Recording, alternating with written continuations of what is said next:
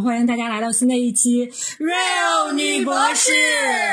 我们是三个来自东北的 ladies，我是 Amy，我是西索，我是 Freda。我们一起搭档做这个节目呢，是和大家聊一聊我们的博士的学习和生活，希望能够在你跑步、做饭或者是通勤的闲暇时光，能够带来一些有效的信息和一丝丝快乐。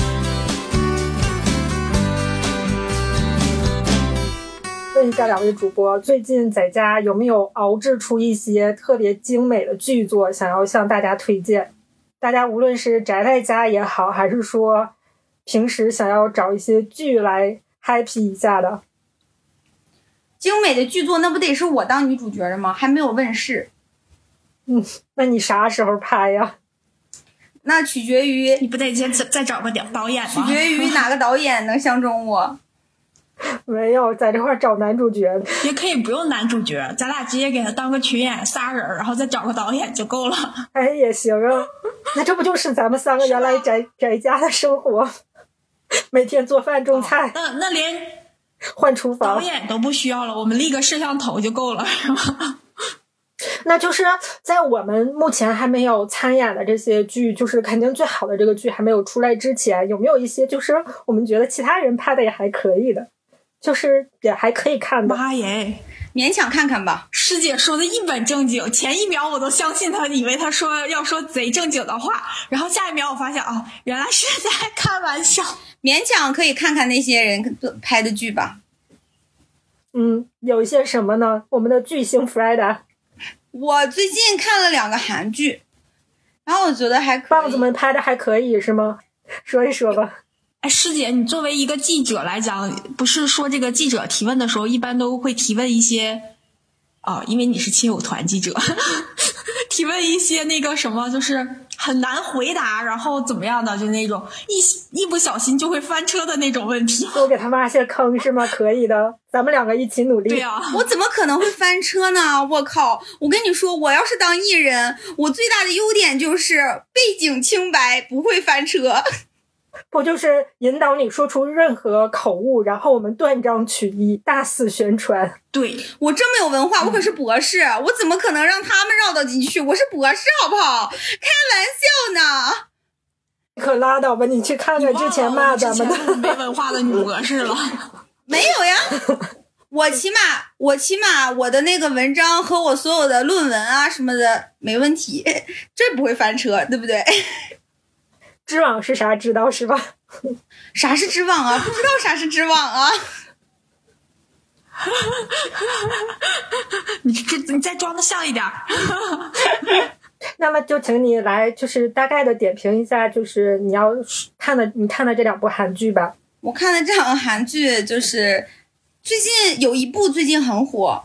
我最近看了，就是看了一个叫《社内相亲》，《社内相亲》前一阵特别火。就是微博也上热搜啊，就好多人看好像，然后然后我又看了一个，第二个是我会觉得第二个更好看，嗯，第二个是哎叫啥来着？哎，叫啥来着？我大概知道你想说的，会不会是就没演完的那部剧吗？已经演完了，叫啥来着？就是它很短，它 一集只有二十分钟。哎，叫什么来着？还在这块记十年前的剧呢。嗯，我我我我找一下，哎，叫什么来着？重修，回去重看一遍。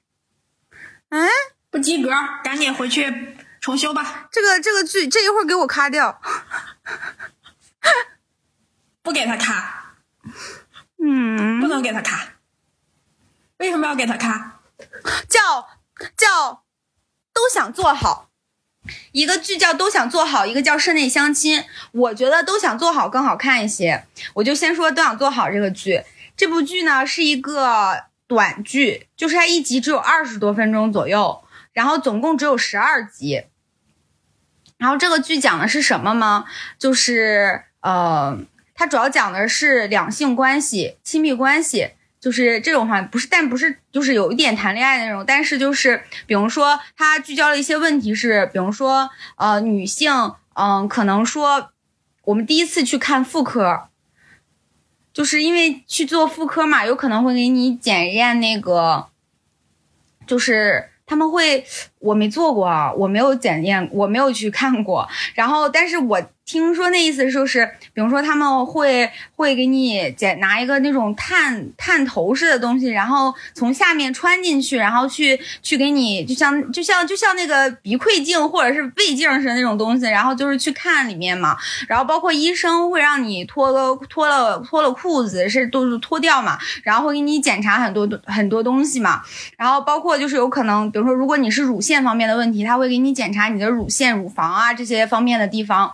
就是而且有可能这个医生可能是男医生，就是诸如此类的。其实即使现在我们来讲起来的话，我觉得可能也是因为我也没有去看过这方面的病，然后我就会觉得是有一些害羞，或者是有一些不好说出口的。然后他那个剧就是说，就是告诉你说，你没有必要就是觉得这件事情很害羞，或者是你去看妇科，你去看这些，就是你有什么病，你就觉得你自己很难受，呃，就是你你，然后还有就是。就是就是你可以跟你的男朋友同居，你可以比如说你今天喜欢这个男生，你跟他在一块儿了；明天喜欢那个男生，跟他在一块儿了。但是你一定要注意卫生，就比如说要戴套啊，就是这些方面的问题。就是女生一旦你有了性生活以后，就是你可以随身携带着，随身携带避孕套。因为这就是因为你不知道什么时候会发生，如果一旦发生了的话，如果没有呢，男生有可能不愿意戴，或者他没有，我们就要自己来保护自己，这是一个自我保护的一种意识，我觉得是这样子的。还有就是他还会强调说，那个嗯。就是啊，还有就是，就是他们会说润滑油，其实你就是像润滑油这种东西，就你很难说会在会在这种比较那啥的场合上去提，就是你会觉得这些事情很难以说出口嘛。就是他会，他们可能也有广告的原因吧，就是他们会讲一个就是润滑油嘛，就是这里面讲的是三个女生，然后呢就是三种不同类型，一个女生是没有任何性性启蒙，就甚至不懂任何性就是性方面的这些事情，然后有一个就是相当于是海王那个女生，然后呢还有一个女生就是那种常规的女生，非常羞于说出口各个方面的这种事情。然后就是呃，就是那个海王还有海后啊，他去教那个那个那个什么不懂那个小孩儿，那个小孩儿虽然什么不懂，但是他很向往这种性生活这种这种事情。然后呢，他第一次送了他一个避孕套，第二次他送了他一个润滑油。就是说，就是就是他会把这些很多事情直白讲出来。然后还有，其实还有一个女生，就是那个羞于说出口的那个女生，她是后来得了性病。是什么衣原体？她的感染病菌是衣原体，然后她跟她男朋友同居，就是其实你想，如果一旦两个人有一个人得了性病以后，你会第一时间去怀疑你就是跟你同居或者是你的这个固定的性伴侣，因为只有这样会互相传播嘛。然后他就他就去怀疑，然后里面有很多他们两个沟通之间的问题，然后包括就是究竟要不要怀疑，究竟如何去正视，如果你得了这种类型的疾病，你如何去正视它，你如何去就是不要去怪自己，觉得自己怎么样，你没有犯错，他就是得了一种疾病，就是各个方面这种类型的问题，然后就是很多这些性方面的一些，包括。就是妇就是这些方面的问题，它在里面都会有一些解答，会会有一些就是探讨，就是说嘛，就是通过这三个女生，包括她们的经历和她们三个之间一起去探讨这些问题，然后来解释一些东西。然后它这里面也讲了她们三个人的友情，包括一些爱情方面的处理方式啊什么的。然后我觉得还挺好看的，一下午就能看完，因为就二十二十分钟一集，一集十二分钟，就二百四十分钟左右。就很快就能看完，我就是看了一下午，然后我觉得还这个剧还挺好看的，就是他会直面一些我们以前难以启齿的问题，我觉得，就是他也没有说的特别深入、特别多吧，但是他就是在告诉你，你你不管是你得病了，或者说你去看病，或者是这些事情，你要学会保护自己，并且你不要以他为耻，不要觉得我谈论这些东西就很难以说出口啊什么的这种，我觉得这种题材啊，包括他们的这个想要传达的东西还是挺好的。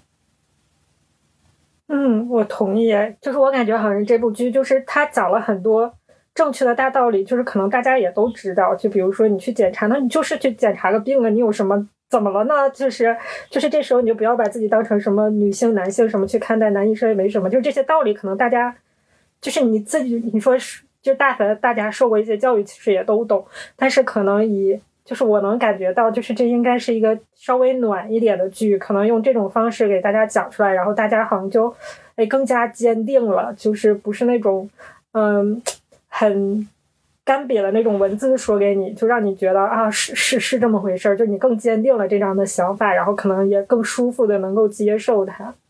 啊，这个剧好像感觉还不错，就是很治愈的，是比较偏治愈型的那种。其实这个剧和之前就之前还有一个剧叫《酒鬼都市的女人们》。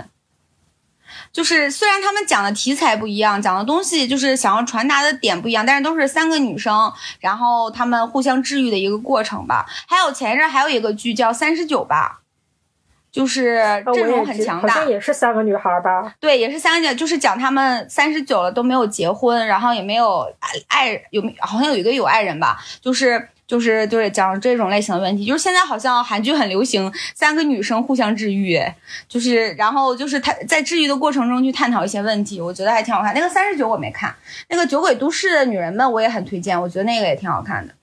呃，我刚才推荐这个剧也是个搞笑剧，就它很搞笑，就是啊，这个不是搞笑剧，混了混了。社内相亲是一个很搞笑的剧，第二个就是那个社内相亲啊，那个剧吧，就是它就是打发时间的那种剧。就是其实内涵并没有什么内涵，就是那种很土但是很搞笑的偶像剧，就是很土但是很上头。就是我开始吧，就《社内相亲》被推荐过好几回，然后我一直也不想看。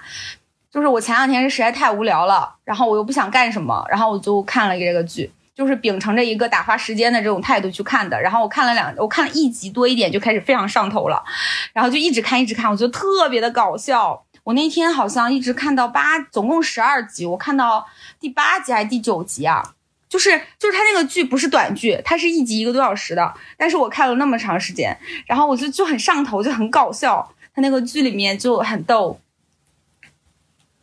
啊！我推荐的好搞笑，我推荐的好苍白呀，我什么也没说。然后就是就是他是讲的，就是应该讲的是两对男女吧，就是谈恋爱嘛。然后就是他的那个设定就是。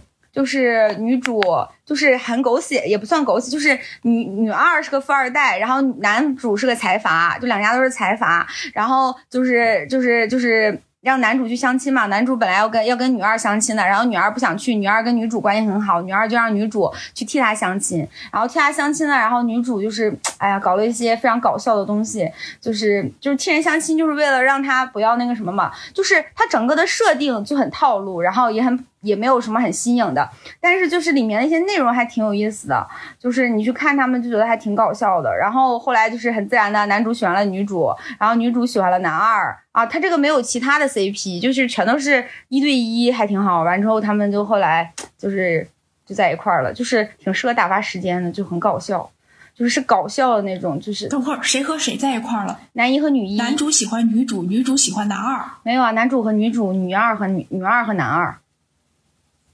然后里面也没有坏人，也没有什么虐恋，然后也没有各种就是那啥，就是就是就是开开心心的在一块儿，然后那个啥的，就还挺好的。就挺，他能十几集都持续这么欢乐吗？还是就是大概前几集前就是七八集还挺好，就是整体都是可可能就差几两三集吧，那块没有那么搞笑，但是也有搞笑的成分，前面都一直很搞笑，就整体很搞笑。太难得了，感觉可以看一看哈。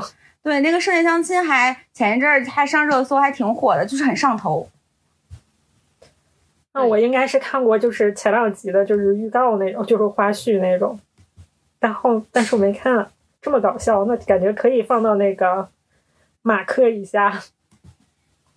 啊，但我是还是更推荐那个都没想好的，都没想好没有室内相亲火，但是那个剧我觉得还挺好看的，挺有意思。我特别喜欢女二，女二长得又好看，就是那个海海后，长得又好看，然后什么的都很好，性格也很好，我很喜欢她，人设也好。但你们俩主要是这个剧教育意义好，教育意义。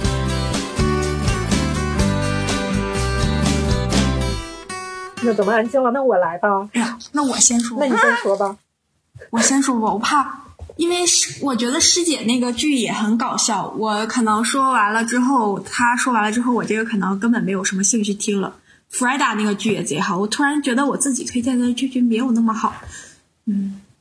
啊，你那个真的是口口相传我，夹在中间也很尴尬。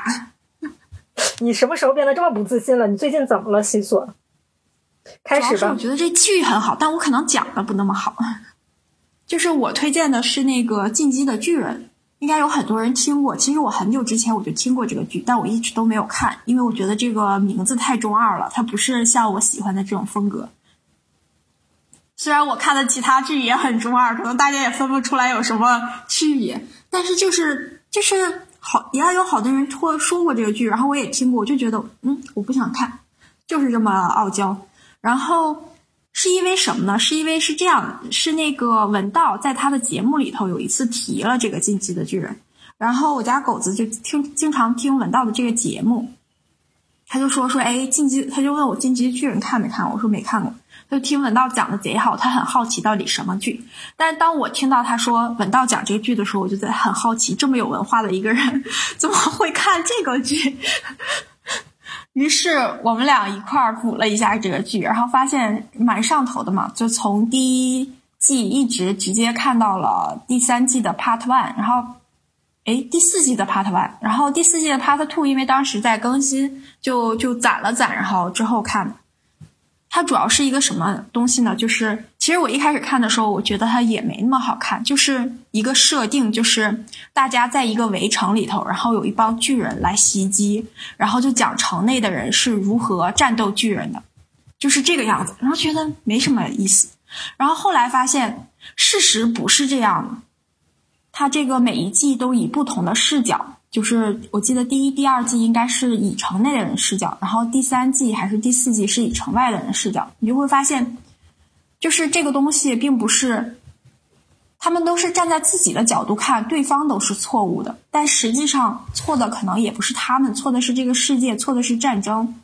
就是城外的这些巨人其实和他们是同样的一个人，他们因为被城内的王欺骗了，然后就相当于是在和自己的首都。手足战斗中，就是他们有一个什么体质呢？就是他们可以变成巨人，但是变成巨人了之后会丧失理智，就会靠人吃人来过活。如果假就是，但是也有一些人，他们是什么呢？他们是有就是同时可以变成那个巨人，然后还可以保留自己的意识。这样的人非常少，好像只有九个，就是九大巨人才是这个样子。他们的传承是靠什么呢？就比如说，同样两个人。一个是九大巨人其中之一，他有自我意识；另一个人变成了普通的巨人，他不是随便吃人、什么搞破坏。如果这个没有意识的巨人把九大巨人里头这个人吃掉了之后，他就可以恢复自己的意识，而且能够获得就是这个之前有意识的巨人的这个就是记忆，就是这么样的一个设定。城外的这个巨人是怎么来的呢？是因为。据历史说，他们的历史说，说这帮巨人在很久之前就是干了很多坏事，就是征讨其他非巨人的这种国家，造了很多杀孽。然后城内的王为了保护他们，因为城内的王并不想就是引起战争，他就让下达了一个指令，就是说让所有的臣民都忘记过去的历史，就一直居住在城里头。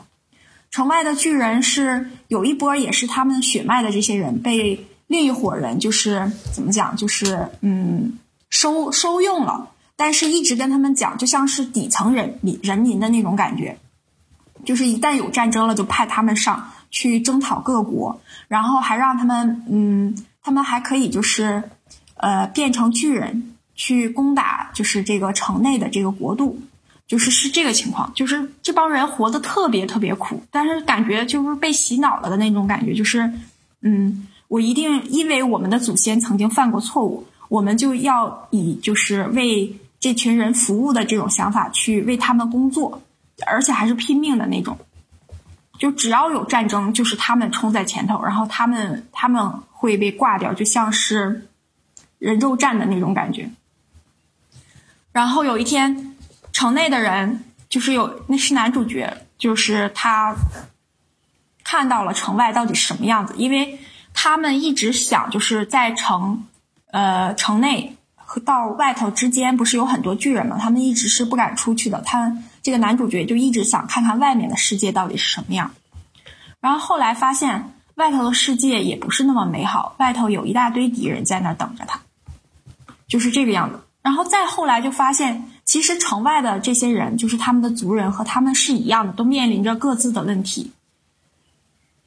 我推荐这部剧的原因，就是因为就是他感觉展现了很多人性的这种东西，就是拥有这种反转，就是可能你认为对的东西，它不一定是对的，它是因为你的世界观被框架在这儿了。当你跳出另外一个世界观的时候，你站在另外一个人角度看这个世界的时候，就发现他们也没有错，就大家都没有错，到底是什么错？就是成人的世界这样的感觉，不是非黑即白呀，就有灰色地带呀。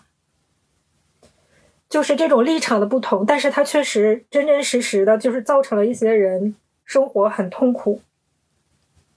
而且他们就是这些人，就是特别坚信自己的思想是正确的。当你跳不出去的时候，你永远在那圈子里，你就觉得就是正确的。那就像我们我们的父母和我们一样，他们认为的东西，我们认为不对，然后那不就是吗？就像我妈总觉得我应该在高校里当大学老师，然后我却非要在这儿上班，那我妈不就是就是我们两个都，我妈就是在那里面她跳不出来。你觉得谁错呢？没有人错。我妈为了我好吗？完全是为了我好。我妈一定没有私心，她全心身心的是在为我着想的。但是我就不能接受她的呀，就是她也不能接受我的。你说我在公司我觉得有错吗？我也没错呀。但是我妈也不能接受我呀。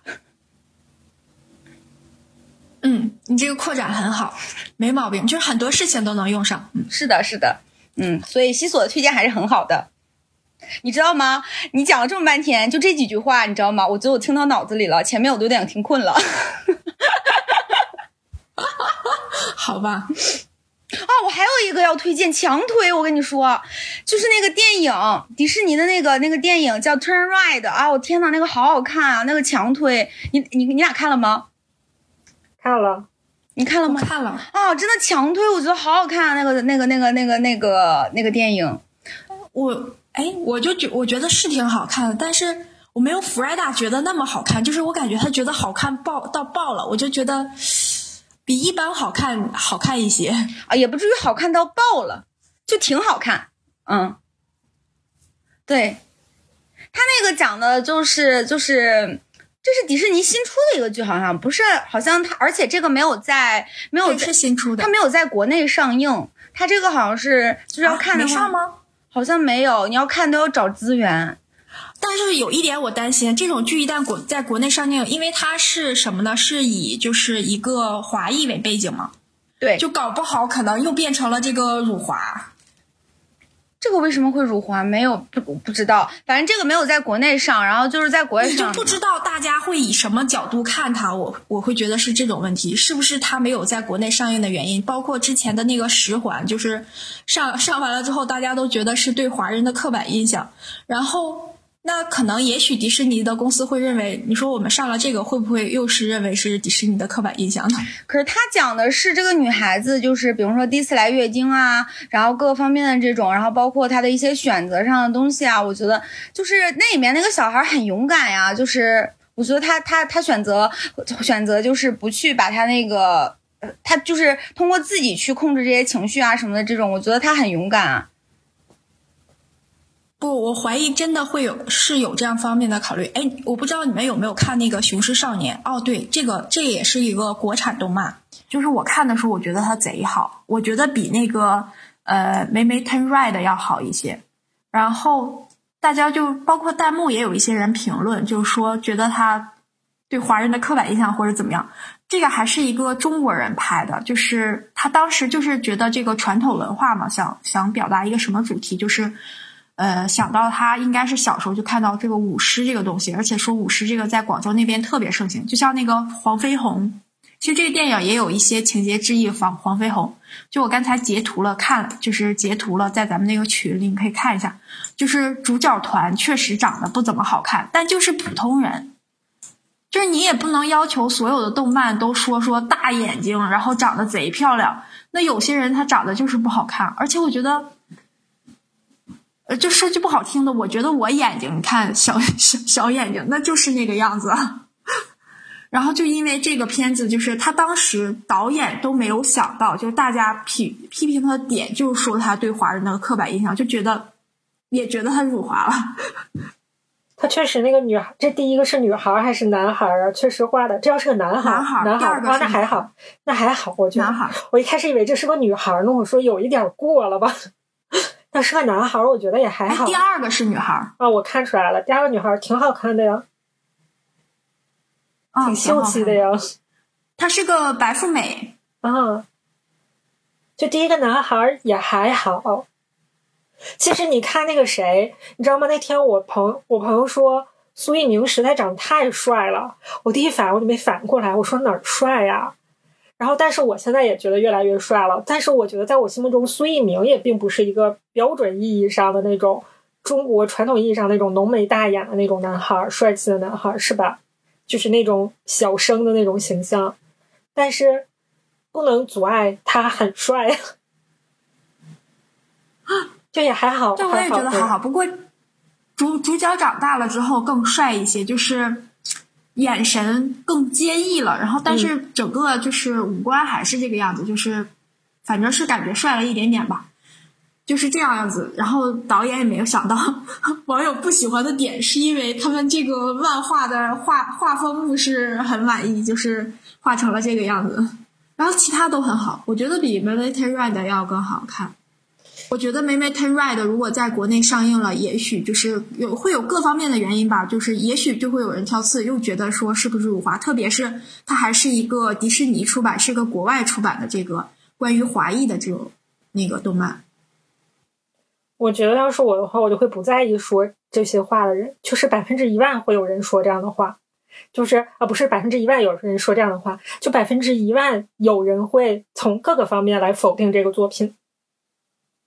就是甚至否定这个作品的人，他并不一定真的就不喜欢这个作品，他只不过是把这一个点揪出来说了。他觉得好像没有人说，他说：“哎，我觉得这个电影很好，但是有一点，其实他但他说出来，但是有这一点的时候，他只是从那个角度出发提了一下这个，他并不一定不喜欢那个电影。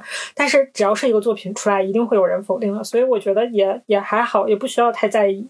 他如果真的不是他，除非是那种很明显的，然后就说。”你怎么怎么样？你怎么怎么样？那种非常就是大家能够，就怎么说呢？那种真的是辱华了，就是大家还是应该能看出来的，是吧？嗯，就是只我觉得只要不是那种的话，他并且他也没有这份没有那个心的话，我觉得就是这样的话，就算被说了，嗯，就说呗，不说这个也会说别的。那个导演应该是做好了他被批评所有的方面的问题，然后唯独没有想这个。嗯，是有可能 为后为其他的作者那个提了个醒儿。你要不然就规避，你要不然你也接受，他觉得无所谓，接受一下吧。不过这个电影还有一点就是，当时我看的时候，我也发现，就是你知道，这里其实主角团里头是没有这个女性角色的。它其实是一个故事的铺垫，以及故事结尾有它出现，但实际上主要是这三个男生，然后主角团也不算是主角团吧，就是主要是他们三个，然后就很少有女性的角色。当时我看的时候，因为我当时还在女权主义很上头的时候，我就觉得，哎，你这个全都讲的是男孩了，没有女孩了。其实这里是三个男人的故事，其实可以加上是吧？可以加一个女孩也参与了，就也许是这个活动确实女性少一些，所以他没有做。因为我印象比较深刻的是，之前就是有听他们聊，是应该是清华做的一个纪录片，然后是是清华这这一百多少年的校庆的时候做的一个纪录片吧，献礼片，然后记了记录了清华的几代人。然后他们说，整个这个纪录片就是大家都去看清华自己人做的，然后也拍的确实很好。而且你想想，就是在这种学，就是中国的顶尖学府出来的人，你可能就真的是又有能力又有情怀，各个方面都就是会拍出来很燃、很感动的地方。但是还是会有人说说，你看你整个的这个纪录片里面的人物，除了一个呃。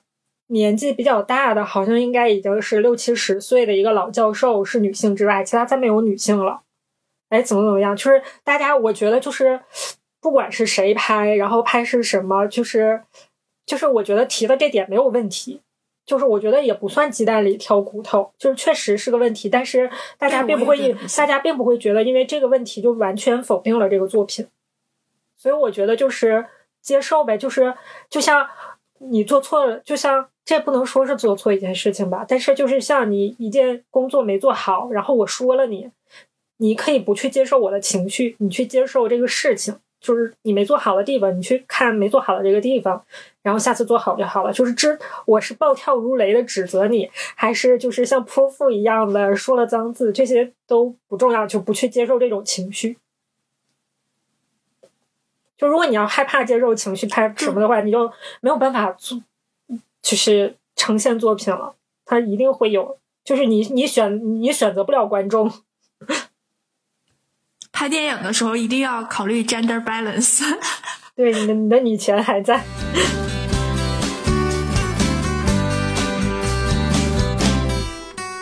啊，我想推荐两个剧，第一个剧叫《我们的婚姻》，白百合他们演的。我觉得推荐这个剧吧，两个，一个是特别喜欢白百合这种，呃，语速就是当当当，特别。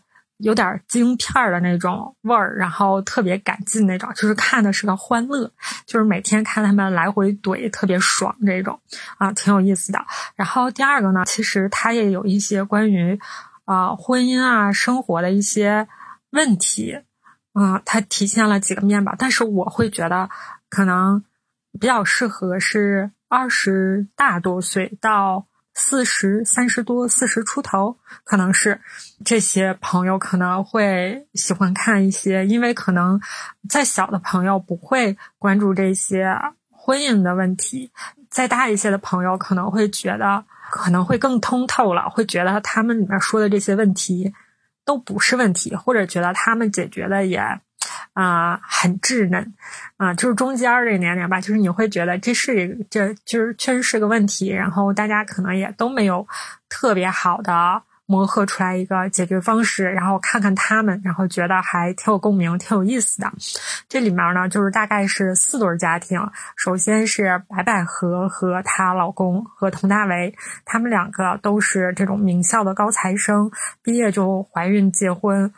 生孩子，白百合选择了，就是她明明可以有非常好的工作去，啊，非常高薪的、体面的，然后，但是她想要留在家里照顾孩子，她觉得孩子很小的时候需要她，嗯，佟大为就在外面打拼，等到孩子五岁的时候呢，他又想重新回归职场，这是他本来也是这样计划的。但是大家首先知道，你首先这样的一个全职妈妈，你想重返职场是非常困难的，尤其你是去这种投资圈，那名校毕业生太多了啊，人才济济，你呢又是五年，就是在招聘者的眼中看来，你五年没有啊职场经验，招聘的社会当然不会认为你在家里面。啊，这种全能全职妈妈其实更是一个全能妈妈。你要照顾那么多事情，她不会觉得你做的这些事情是你的工作经验，她就会直接定义为你没有工作经验。嗯，然后呢，你当然了，也确实没有这个专门这个行业的工作经验嘛。再一个呢，会觉得你有家庭，然后你可能会。会很分心，所以职场妈妈重返职场是一个非常困难的。其次呢，等到她真的重返职场了，他本来确实是一个非常，嗯，我觉得是一个非常优秀的，啊，非常具有能力的这样的一个人。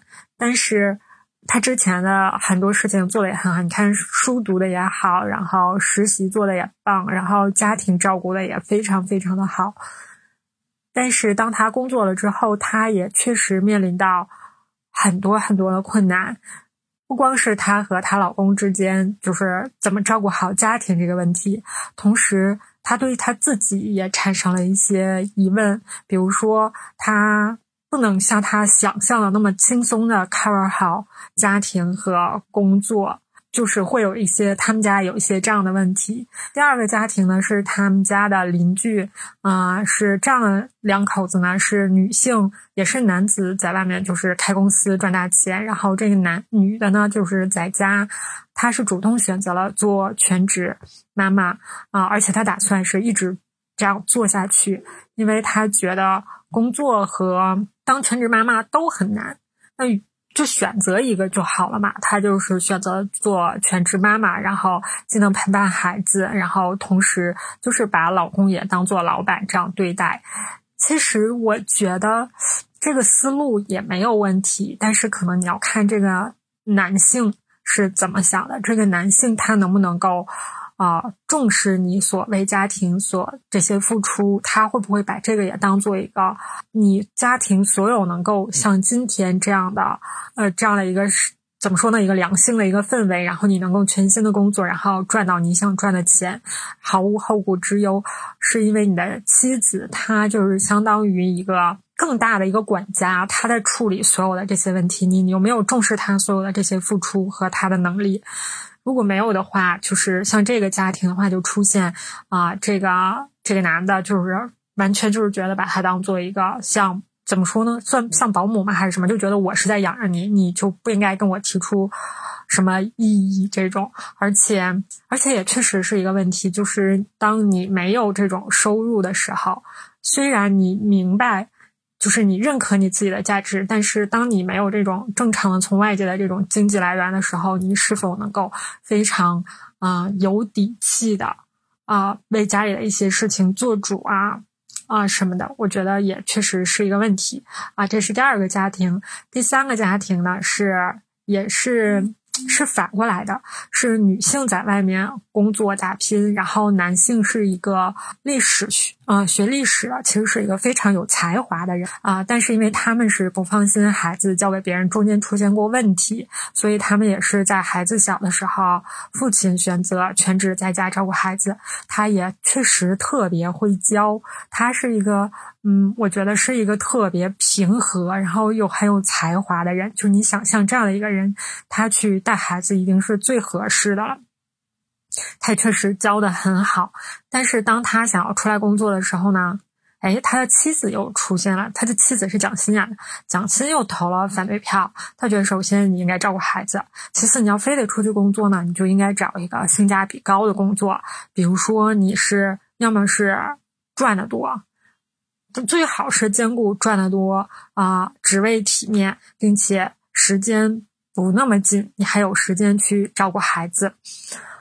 这个真的是太难了。就是像他一开始去到啊一些嗯这种文化事业单位啊去做这种啊。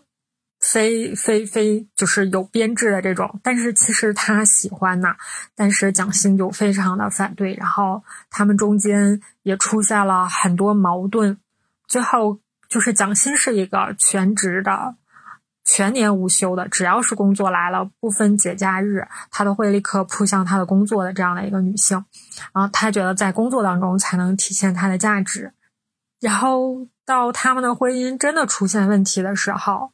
这个女性是如何？就是她说了一句话，她说她觉得大家都觉得我这样自私，可是这就是我呀。我要是变了的话，我还是我吗？我觉得这句话说的特别的发自肺腑。嗯，当然了，他最最后是什么样的，就是大家可以自己去看哈。然后第四对家庭是一对丁克啊，他们两个男子男的和女的都不想结婚，之前后来因为意外嘛有了小朋友，然后他们两个也。重新审视了，我觉得他们倒不是完全因为有这个小朋友，但是他们也重新审视，然后看看要不要走到一起。就是这样的四个家庭，然后他们有这样的一些问题，到最后呢，编剧还是留了一个口的，就是觉得啊，很多事情它没有一个完美的解决方式，只不过是你因人而异，你去看怎么样适应这样。使你们的家庭维持一个更加良性的这样的一个状态，然后大家有一些取舍也好、妥协也好、转变也好，才能使这个家庭更加像是一个家，然后你也才能够有更好的生活。就是虽然结局看起来有一些简单和只给的那种完美完美结局，但是有很多问题，我觉得还是很值得深入去探讨的。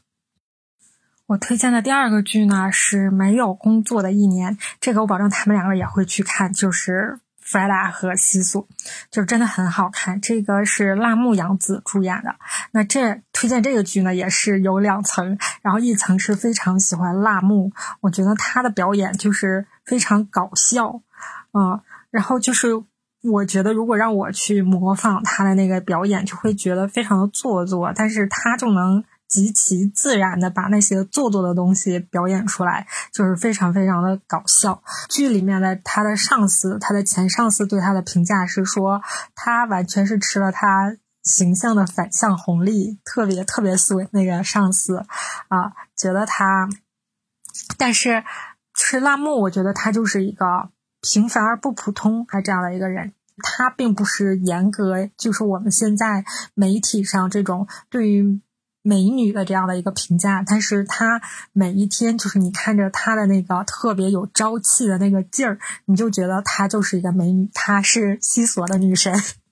然后关于剧情方面呢，也非常好笑，就是我看到现在呢，它其实更像有点像《老友记》这样，她和。嗯，住在他家里面，跟他一个同名同姓的小女孩，还有他们的一个邻居，一个小鲜肉啊，他们三个在一块儿就是努力生活这样的一个故事。首先，辣目演的这个角色是一个嗯，三十二岁，然后独自在大城市打拼，然后最近刚刚失恋，然后失去工作这样的一个啊。年轻人，他啊，就是刚开始份儿离职的时候呢，他算了一下，他手里面大概有五十万。他觉得这一年还车贷呀，还有生活呀什么的，他觉得就算一年不工作也没有问题，非常自信。但是这时候突然发现，首先是少了一大部分钱，就是因为这一部分钱是他买了一些定期的理财，这个理财是二加一的。现在这个本来该。二结束了，两年结束了，可以拿出来了。但是现在这个加一开始生效了，就是它需要再过一年才能把钱取出来啊。那这一部分钱就不能算在他现在能够灵活支配的这个钱里面了。然后这个电视剧每集开头都会有一个像那个老虎机啊，还是什么那个摇臂的那个东西，然后你就看就是。五十万，叮，每一集都在减少这个钱，特别逗。然后有一集就是他突然发现这笔钱不能支付的时候，就一下减少了很多。然后另外呢，他还被这两个朋友坑。就是啃老，就是都啃他，就是打了双引号。首先住在他家的这个小雨呢，应该是大学刚毕业这样的一个年轻女孩，她是想做自媒体这种这样的一个自由职业者，她很有热情，也确实很有才华啊。然后她首先是拉着这个拉木加入他，一起去做这个自媒体。拉木还特别认真的啊，特别专业的。就是调研了很多，然后一夜没睡，第二天拿出来一份报告，然后觉得这事儿可干，然后他加入了小雨。那你想想，你加入他的话，你肯定有一些前期嘛，你有一些投入什么的，然后都是辣目在拿钱。然后还有一个被啃的那个啃他的人呢，就是这个隔壁的这个小鲜肉。这个孩子呢，其实是一个是一个非常非常善良，然后非常。努力的人也是，然后他是因为一些工作上的状况，然后导致他现在其实穷的就只剩下一套欠着巨额贷款的房子了。然后他要努力还还钱，他一方面在这个物业工作，然后其余的空闲时间还要去做外卖员等等。就是他其实是现阶段就是这种突然的变故，是使他有一些就是因为他的工作就。之前工作突然变故，使他欠了下的这个巨额的债务嘛？是他有一点有点像西所说的那种穷忙族，他没有时间去理清他现在做一个什么样的工作能够。获得更大的收入，因为其实你想想，你做一个什么样的工作，你都不可能立刻有大的收入，对吧？你前期都是要去有一个这样的蛰伏的这样的一段时间，他可能已经来不及蛰伏了，他就是需要保证每天糊口，然后能够有进账，所以他就现在在做这样的两份工作。然后其他有什么事情，然后他也会去，有机会他也都会去打打工，因为他现在欠了巨额的债务嘛，然后有一笔钱着急还，当然中间有些故事，大宇也帮助了他一部分，也资助了他一部分，所以他每天的这个钱就在叮铃铃、叮铃铃的向下减少。但是有很多困难的时候，你会看到就是这三个人，特别是辣木，就是他每一天。你想这样的一个年轻人，他在大城市独自，他想在大城市生活的话，他从一个之前极其拼命工作的状态。有着还不错的收入这样一个状态，到突然间没有收入，然后没有工作，是一个应该是一个非常慌的状态。但是他就是每天特别积极的把自己精神面貌打造成一百分这种，然后迎着朝阳出门，然后去找工作，投简历不行，网上投简历不行，就自己亲自上门这种，就是每一天都在冲冲冲。当然了，就是每一天都被受到不同的打击，你被拒绝也好，然后等。等等等，但是他都是有可能会很丧的回来，但是他能特别快速的调整这个状态。我觉得他是一个逆商很强的这样的一个人，就是在逆境当中能够快速满血复活。就是我就 focus 在当下，我不去纠结为什么人人都可以有正常的工作，人人都可以恋爱结婚，为什么我就不行？他没有这样的，就是我觉得很纠结、很内耗的东西。他就是每天。我就是行，不行的话，那我就去学习，他在考证啊，充实自己啊什么的，就是非常非常火象的这样的一个人。我觉得看看着他会觉得非常的开心。然后另外他那两个小伙伴也是嘛，就是他们三个人一起互相扶持。他不一定是给你金钱上的帮助，或者说帮你找到一份更好的工作，而是那种可以的话，我会愿意陪伴你。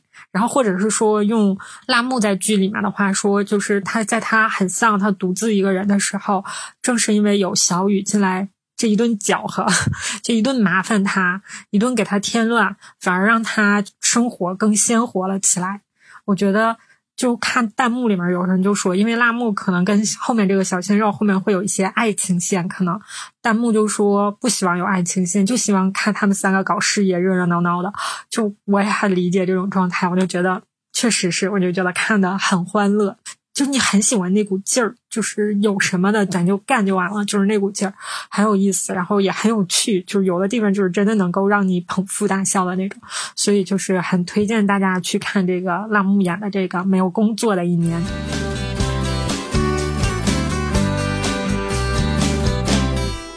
那以上就是我们推荐的，就是。在 Freda 还没有出演一些重要剧集之前，就是可以用来大家打发时间、先看一看的一些剧，就是 还都可看吧。可 看可看，可以。Freda 的剧也可看，就是看大家喜不喜欢吧。有可能咱们推荐这些，人家都不喜欢看啊，人家喜欢看什么悬疑的呀，你们也没有推荐这类的呀。总有一款合适他。我们现在六部剧是吧？对，六部剧总有一款合适他。当然，他也有可能就喜欢。其他的，那我们应该推部推荐十部剧，总有一款适合他吧？推荐十部剧，先把甄嬛看一看吧，还是十级的考题是吗？这期就这样吧。那是重修啊，那是。好吧，你不要说了，这一期不知道什么时候放，然后你和那一期连不上，别人就听不懂你在说啥了。你是连着录的，但你不一定会连着放上去啊。